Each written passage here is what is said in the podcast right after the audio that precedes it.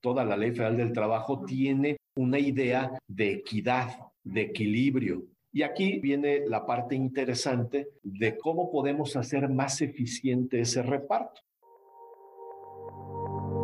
Esto es Viernes de Opinión, Viernes de Opinión, un podcast original de Sánchez de Bani.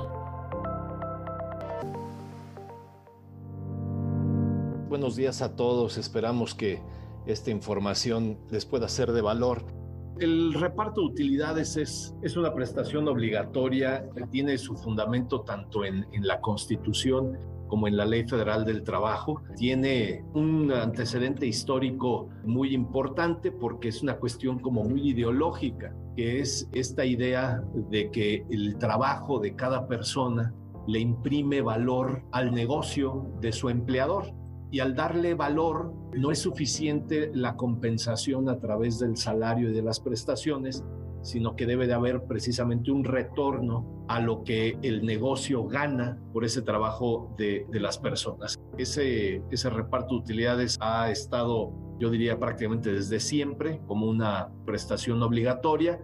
Hay una comisión nacional que es la que determina cada 10 años el porcentaje que debe de aplicarse a las utilidades sigue estando en 10%, es decir, ya van varias décadas en las cuales se ratifica el 10% sobre las utilidades. Y bueno, pues hay, regulación en materia laboral, en materia fiscal y por ahí algunas par de, de disposiciones en materia de seguridad social relativas al reparto de utilidades. Pero bueno, una de las cosas importantes que sucedieron recientemente, porque este era un concepto que prácticamente no se movía, es esta adición de la, fracción octava del artículo 127 de la Ley Federal del Trabajo para establecer un tope. Ahora, el tope del PTU son tres meses de salario del trabajador o el promedio del PTU que haya recibido, que esto es importante, o sea, es el recibido en los últimos tres años, aplicando el que resulte más favorable para el trabajador. Y bueno, pues decíamos hace un momento que esto tenía como origen la reforma en materia de subcontratación, porque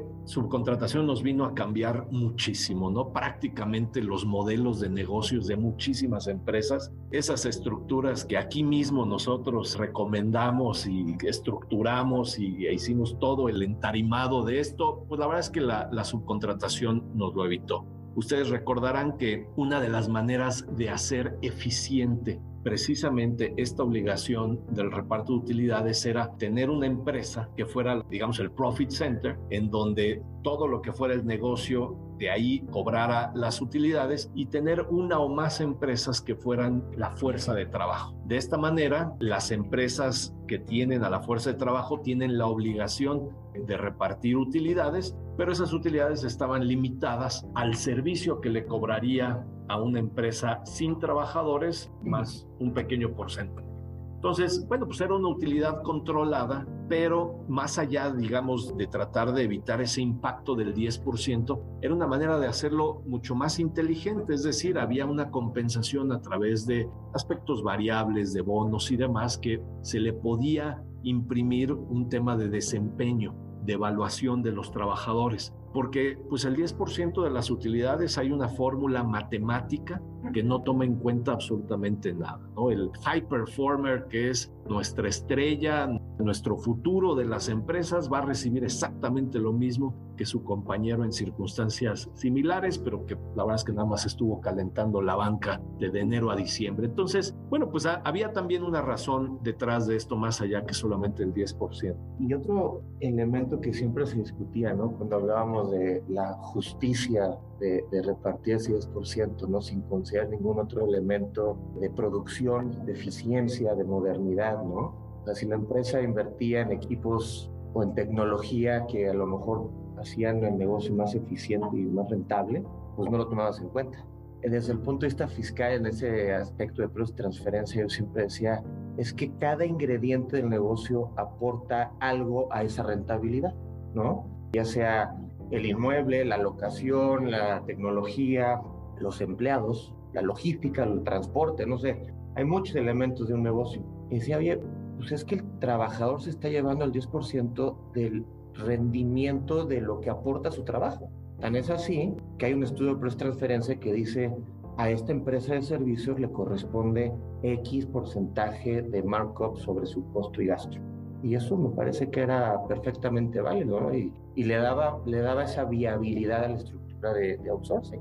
Entonces, lo que siempre las empresas decían es que ¿por qué le va a dar el 10% de algo que el trabajador no tuvo que ver? Vendió un inmueble. Sí, eh, diferencias en tipo de cambio, ¿no? O sea, eso, eso ¿por qué le debe de representar un pedacito de dinero más a los trabajadores? Bueno, pues es una fórmula muy, muy rígida y desafortunadamente con la reforma de subcontratación, en donde una de las varias obligaciones que estableció es que las empresas no pueden subcontratar personas y que no pueden subcontratar su actividad principal o económicamente eh, la, la, económica preponderante, pues entonces nos elimina totalmente esa estructura.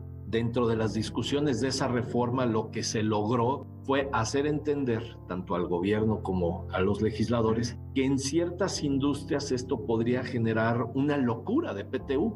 Hay empresas que no necesitan tanta fuerza de trabajo para grandes ingresos. Y entonces, bueno, pues se logró que se incluyera precisamente esta fracción para establecer un tope a las utilidades. Habían ejemplos de empresas que si no hubiera el tope, pues la gente podría ganar 10, 12 meses de salario solamente de PTU. E incluso aún los tres meses nos parecieron, la verdad es que bastante alto. En las discusiones ahí en la Comisión de Trabajo del Consejo Coordinador Empresarial, pedíamos que fuera uno o dos meses, no se logró, se quedó en, los tres meses, pero este también es, es un aspecto importante porque, como vamos a ver un poquito más adelante, no para todos los trabajadores aplicaría digamos, a rajatabla su salario. Y ahí es en donde podríamos todavía encontrar eficiencias para el tema del PTU. Y bueno, desde luego el resto del proceso a seguir queda exactamente igual, pero precisamente por eso es que creemos que hay que tener cuidado en llevar a cabo todo el proceso que establece la ley para la determinación e individualización del monto, para después finalmente, como último aspecto a considerar, aplicar el tope. Ese tope permite que la compañía no reparta la totalidad de la bolsa repartible. Antes era el 10% y se repartía completo, lo que fuera. Lo que fuera. Y ahora con estos topes y estos límites por persona, por sueldo, se da mucho que la compañía dice, bueno, la bolsa repartible era 100 y tocaba repartir 80, regreso 20. Entonces creo que es un posible beneficio o, o, manera ¿no? de no llegar hasta el 100% de la bolsa. Y eso es, digamos, el marco legal. Yo creo que vamos a, a, empezar a ver también un poco más de evolución sobre esto, porque hubieron varios sindicatos, por ejemplo, que estuvieron totalmente en contra del tope. Entonces, solamente por ponerles un ejemplo, en algunas empresas el sindicato minero empujó al borde de, de, la huelga el que ciertas empresas del sector minero no aplicaran el tope. Ya como negociación, es decir, el tope es lo que establece la ley federal del trabajo. Por arriba de los topes o los mínimos que establece la ley federal del trabajo, pues es perfectamente posible que un sindicato obtenga mayores beneficios para sus trabajadores. Entonces, ahí hay ya un primer ejemplo de cómo incluso podría sobrepasarse ese tope vía una negociación colectiva y, bueno, pues veremos en el futuro qué tan importante se vuelve esto para que los sindicatos lo, lo empujen de esta manera. Y como les decía, son, son las reglas más generales del cálculo. Ese 10% debe de dividirse en dos partes iguales 50% debe de repartirse entre todos los trabajadores conforme al número de días laborados, el otro 50% debe de considerarse los salarios devengados. Y aquí es importante porque precisamente hay que ir a, a ese detalle, o sea, el número de días laborables dentro de la empresa y los que cada trabajador efectivamente laboró y luego los salarios que efectivamente haya percibido, porque pues incluso hay, pueden haber variaciones a través de, del año con incrementos salariales, promociones y demás. Y ese tipo de, de variaciones deben de ser consideradas para tener un, factor que es el que determine cuánto le va a tocar a cada trabajador de cada mitad del 10%. Y este, por ejemplo, uno, uno, de los aspectos que más han sido debatidos o, o, discutidos a raíz de esta reforma del 2021. Es decir, el artículo 127 tiene una serie de fracciones y solamente se agregó una última, la octava. pero el resto de las fracciones siguen exactamente iguales. Por ejemplo, la primera habla que los gerentes, directores y administradores generales no participan en el PTU. Y luego la fracción segunda, que esta eh, también es importante, esa no fue modificada. Y esta es la que hace la distinción entre lo que debe de percibir por concepto de PTU un trabajador sindicalizado o un trabajador de base frente a los trabajadores de confianza. Porque dice que los trabajadores de confianza van a participar pero con un salario topado. Entonces, ese salario topado resulta ser bien importante porque dice la ley que es el salario más alto del trabajador sindicalizado o del trabajador de base y dice con la misma característica, más un 20%. Y entonces ese salario tope es el que aplica para el trabajador de confianza. Y aquí es en donde venía la discusión. Si la fracción octava, yendo un poquito más abajo, dice tres meses del salario del trabajador, hay quien decía, es que dice tres meses del salario del trabajador, no dice tres meses del salario topado del trabajador. Entonces, a la gente de confianza hay que dejarle su salario y le calculamos tres meses. Ya habíamos los que tomábamos otra postura y decíamos es que no debemos de modificar la manera en cómo se ha venido haciendo el cálculo siempre, en donde ese tope aplica a los trabajadores de confianza y la fracción octava habría que leerla precisamente en armonía con esa otra, diciendo, sí, habla de tres meses del salario del trabajador, pero del salario con el que participa en el reparto. Los trabajadores sindicalizados participarán con su salario, pero los trabajadores de confianza participarán con su salario topado. No habría una razón por la cual no aplicáramos una fracción que no fue modificada con la reforma y que además tiene una razón de ser Aquí, digamos, el, racional que nosotros decimos es, hay un porqué de esa fracción segunda. Toda la ley federal del trabajo tiene una idea de equidad, de equilibrio, porque si no existiera esa fracción segunda, los salarios más altos se llevarían la mayor parte del PTU y creemos que esa no fue la, la intención del legislador, sino precisamente buscar que el monto que se iba a llevar un trabajador sindicalizado frente a su supervisor, frente a su director de, recursos humanos, frente a su director de finanzas, no tenga tanta diferencia y haya una distribución más uniforme. Y aquí viene la parte interesante de cómo podemos, desde luego con, cierto cuidado y un, un buen estudio, cómo podemos hacer más eficiente ese reparto. Porque dependiendo en dónde dibujo yo la línea, de ese tope, mi utilidad repartible puede ser mayor o menor y la utilidad que ya no reparto porque ya no tengo obligación de hacerlo, pues también puede ser mayor o menor. Y bueno, hacer desde luego el comparativo. La ley estableció esta comparación entre qué es más benéfico para el trabajador, los tres meses de su sueldo o el promedio de los últimos tres años. Y aquí, bueno, pues no es precisa la reforma en el sentido de los tres años anteriores, ¿cómo los tomo? Creemos que deben de tomarse el promedio de los últimos tres años percibidos con tu mismo empleador. Haz el promedio de esos tres años y si resulta más de los tres meses que ahorita estás calculando para este ejercicio, paga lo más benéfico al trabajador para que no se le afecte.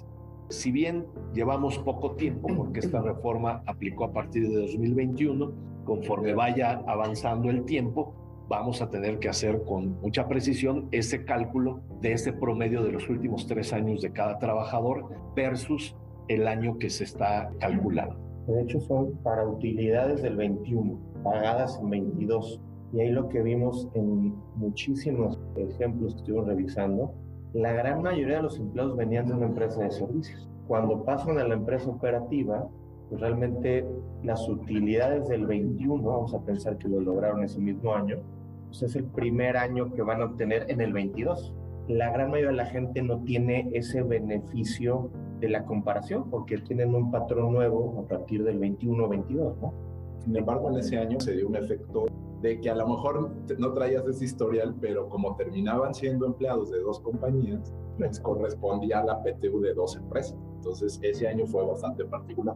Otro de los temas que se discutió mucho y que se pidió decir que la reforma en general, la reforma de subcontratación, que la entrada en vigor fuera al final del año 2021, porque lo que se les trataba de explicar era, si a mí me pides que en septiembre de 2021, que entra, entraba en vigor todas las disposiciones, yo ya tenga efectuada la transferencia de los empleados porque tengo que deshacer todas estas estructuras, me obligas a que toda la gente tenga el reparto de la empresa en la que estaba y después un reparto adicional por la empresa que lo va a recibir a partir de, de septiembre. Y la verdad es que con mucho descaro nos dijeron, sí, ya sabemos. Entonces, pues sí, para muchas empresas fue pues un, un impacto porque ese año para una empresa que no esperaba tener que repartir el 10%, no obstante la gente empezó apenas a laborar hasta septiembre, hay que recordar que la base de reparto no podíamos tomar los ingresos de septiembre al final del año. Había que tomar la base completa de, todos los ingresos acumulados de enero a diciembre, aun cuando esa empresa solamente tuvo empleados de septiembre a diciembre. Entonces, la verdad es que sí fue un impacto fuerte, no, no, no hubo mucha manera ahí de influir en otra cosa, salvo por el tema del, del PTU. Y bueno, tenemos una, una obligación para la presentación de, declaración de, impuestos. Hay una fecha límite en la cual deben de cumplir todas las empresas. A partir de ahí empieza a correr la primera obligación de las empresas, que esta es muy común que se nos pase, porque dice la ley del trabajo que 10 días después de presentada la declaración hay que entregarle copia a los trabajadores. Entonces hay muchas veces que decimos, bueno, la ley dice que yo tengo que repartir dentro de los 60 días siguientes a que yo presento la declaración, no llevo prisa. Sí, está bien, o sea, el pago, pero el proceso empieza como muy rápido después de, de iniciada la presentación de la, de la declaración. Dice la ley que solamente hay que presentar o entregar copia de la carátula o del resumen de la declaración y el resto de la declaración se puede dejar a disposición de los trabajadores para consulta en las oficinas de la empresa sin obligación a, dar fotocopia. Y este siempre hemos recomendado que lo tengamos documentado. Esta es una típica multa de la Secretaría del Trabajo cuando inspecciona las empresas. Y después, bueno, pues se integra la comisión mixta esta comisión mixta, ustedes saben, son representantes en el mismo número, tanto del patrón como de los trabajadores. Siempre se han formado las comisiones mixtas de una manera muy informal. ¿Estás de acuerdo en tu formar? Ustedes dos van a ser del, patrón y ustedes dos de los trabajadores. Ya aquí están las cosas, vamos a firmarlas y no.